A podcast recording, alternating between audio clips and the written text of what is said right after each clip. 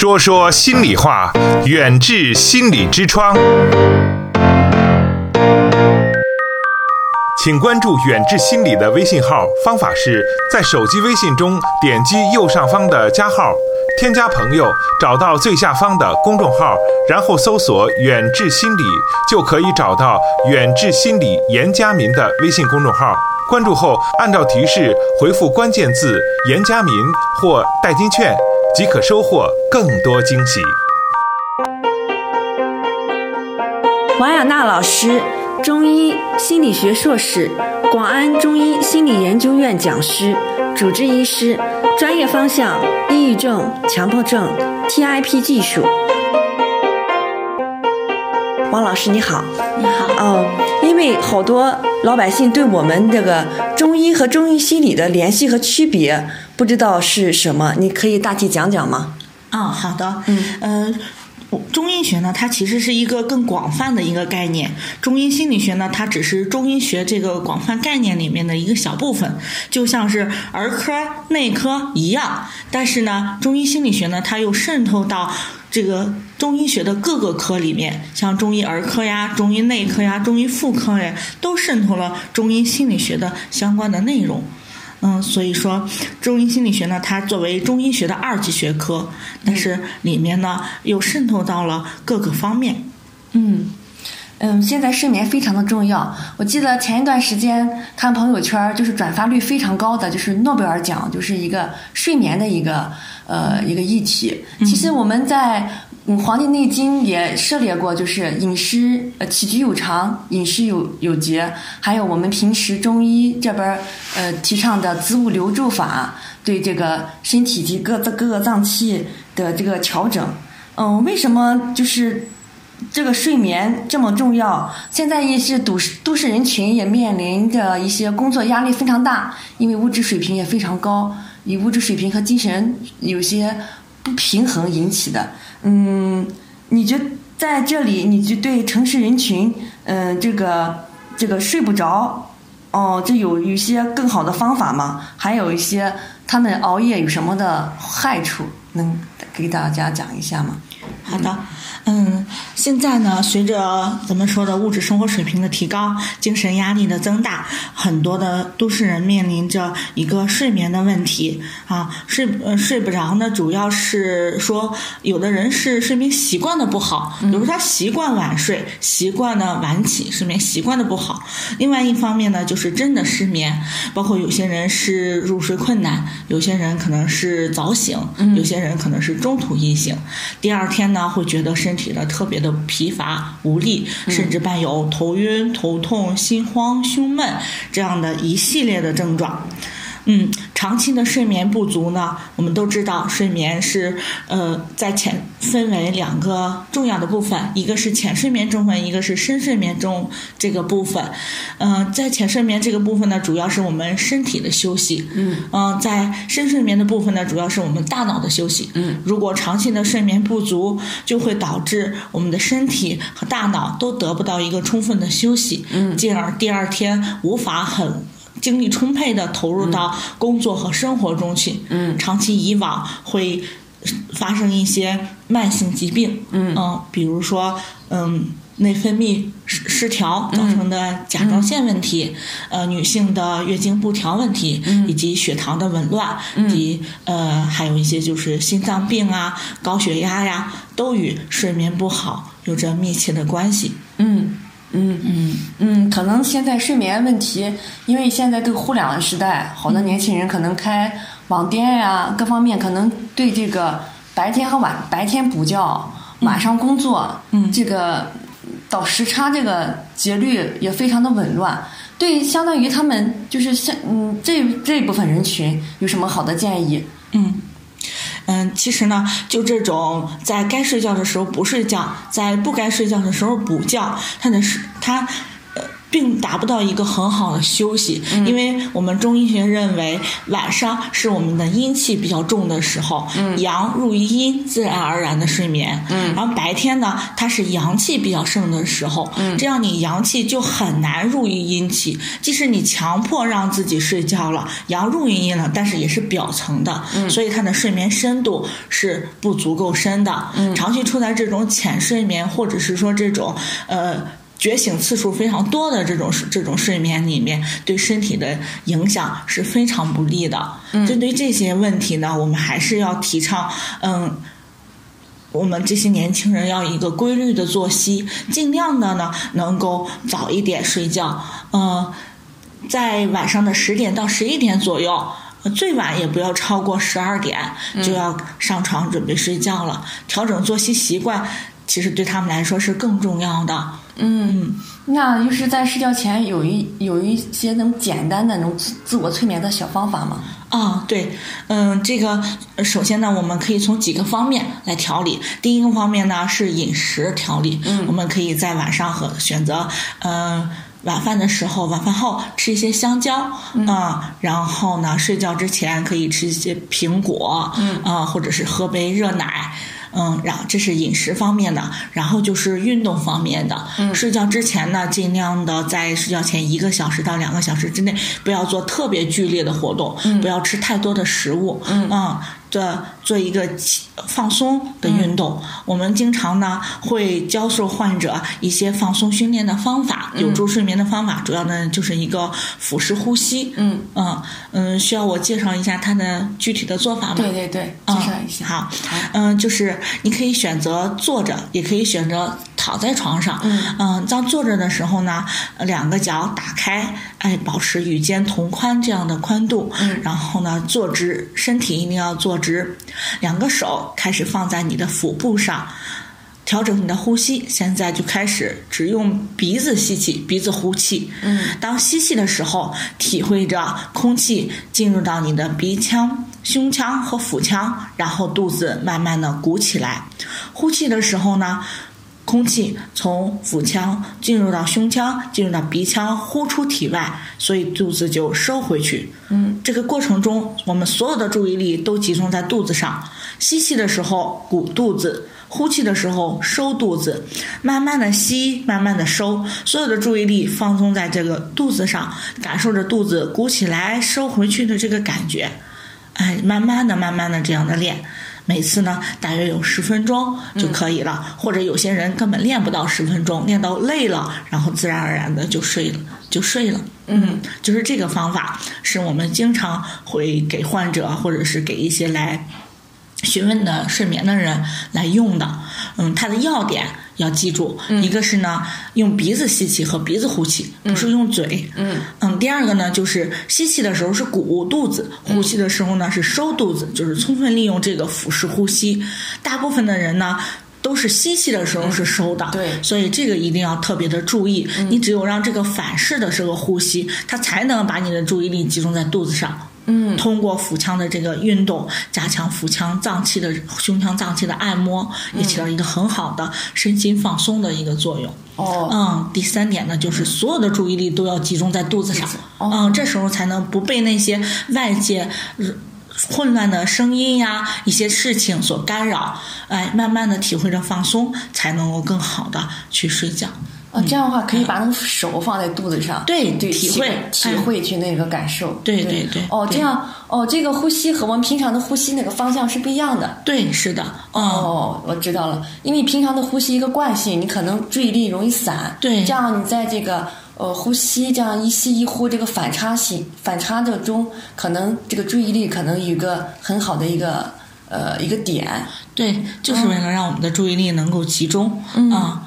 嗯，还好，我嗯看到王亚娜老师的专业方向和是抑郁症和强迫症，我想问一下，这个嗯，抑郁症和强迫症的表现在成年人和未成年人之间有什么不同吗？啊，抑郁症呢，它的主要表现就是情绪低落，嗯兴趣减退，什么都不想干，嗯然后一个动能的减退，嗯然后就是。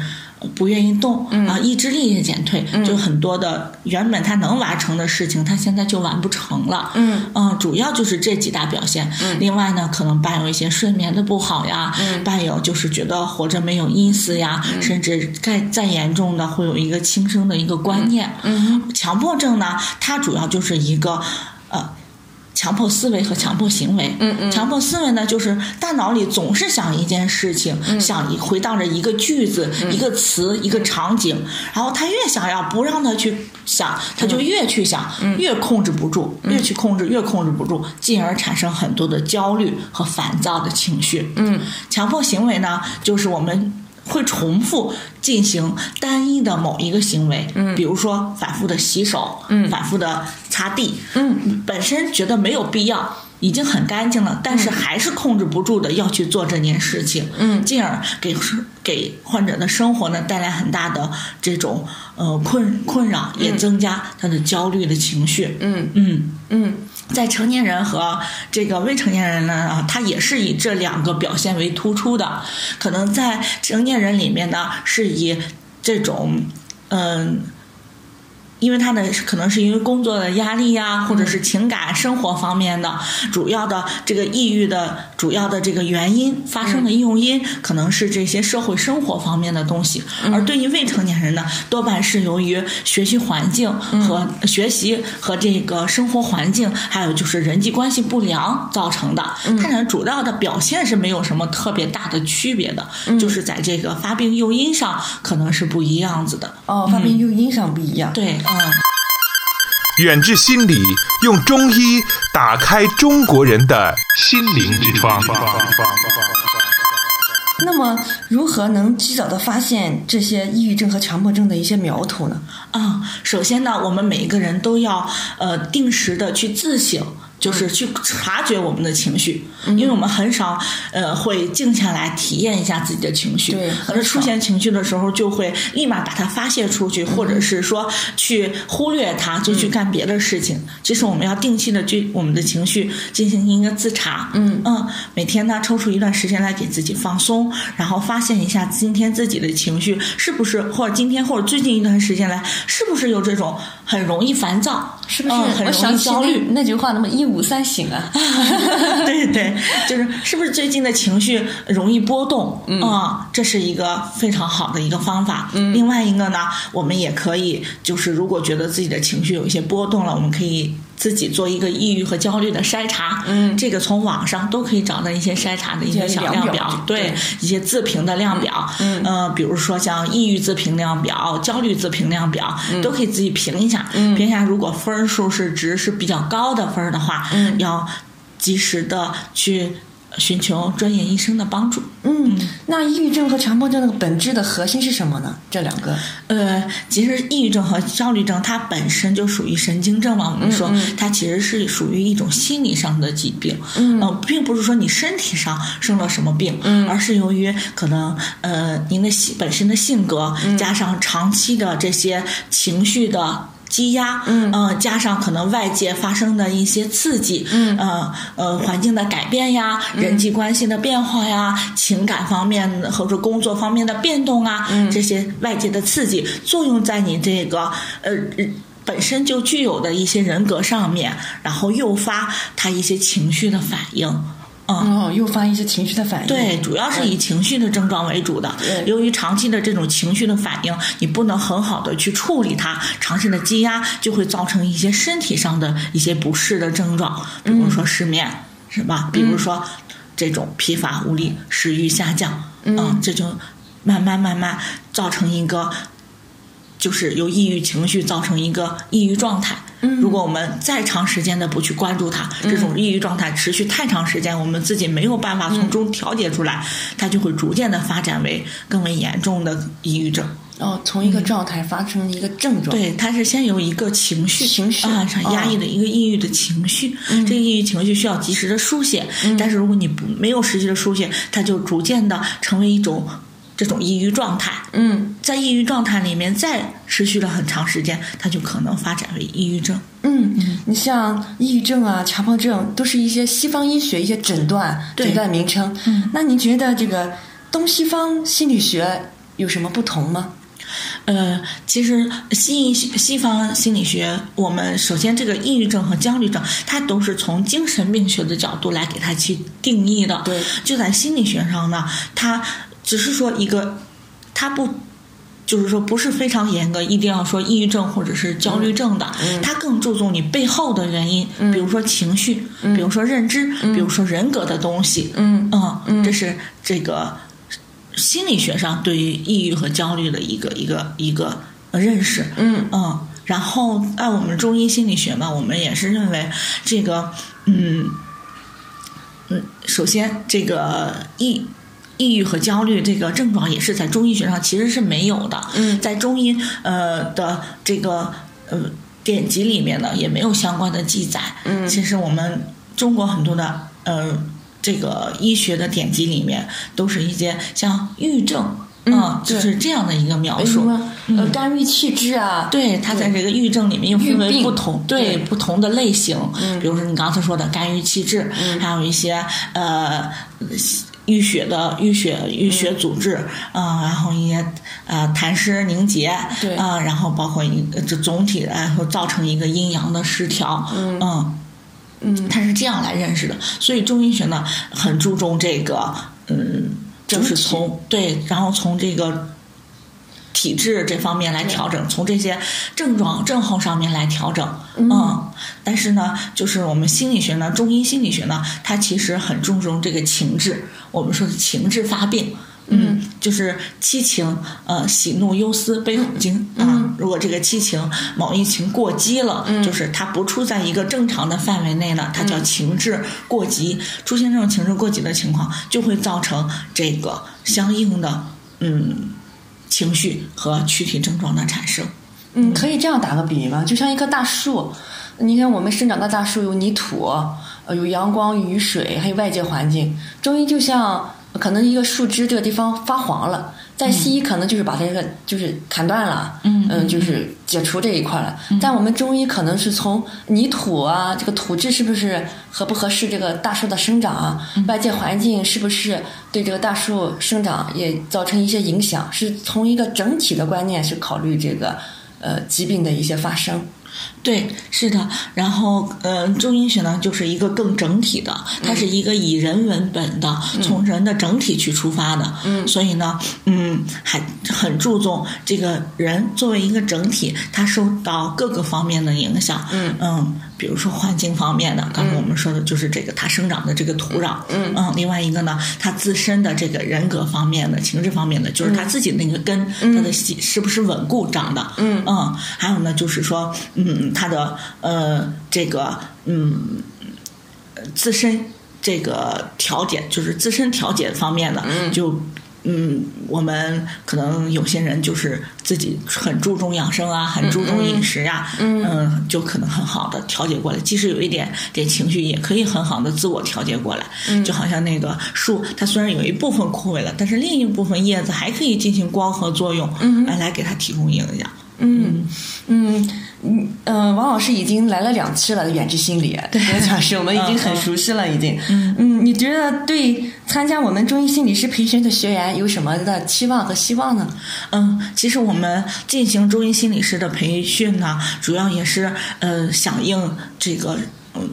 嗯，国家要重视心理健康的这个发展的这个号召，嗯，来推行这部分工作。另外呢，还是想把我们的呃王院长几十年的这个临床经验，嗯，呃进行一下推广。嗯，所以呢，我希望呢，嗯，来参加这里的学，来参加这个培训的学员呢，都付出了很多的努力。嗯，呃，包括时间上的、金钱上的，还有这个呃体力上的、能量上的消耗。我。希望大家能够回去把这个学到的东西应用到实践中，嗯，去看到这个东西、这个技术、这个中医心理学在临床实践中或者是日常生活中对我们的帮助，嗯，获得一些成就，然后也把这个技术更好的用起来，用起来去造福更多的患者或者是更多的人，嗯，来把它更好的去推广开。嗯嗯，呃，您是如何评价我们呃远志心理？我们可以